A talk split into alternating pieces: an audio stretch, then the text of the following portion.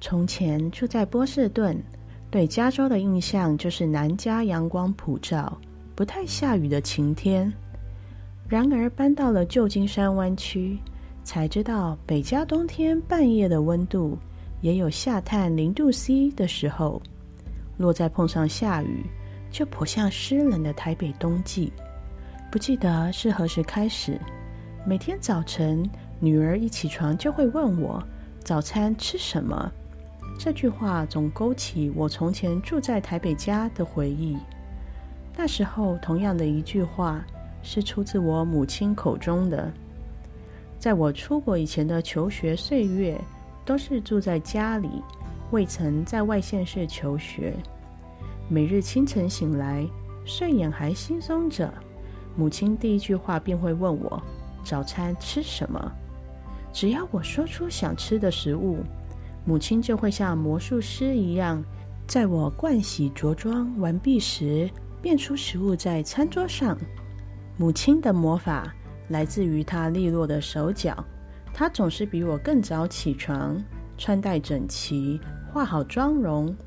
不论是自己烹煮，或是出门去附近买早餐，都以最快的速度准备好我希望吃到的食物。确保不会耽误到准时上学的时间。从前太过习惯，感觉理所当然，每日像呼吸空气一样轻松而不费力的获得养分。如今为母，才深深体会到我的母亲对孩子的付出。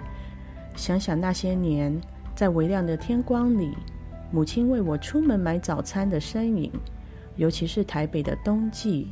若遇上了寒流来袭，又下雨，那凝结在水汽里的湿冷，在清晨更显刺骨。但母亲从来没有抱怨过一次。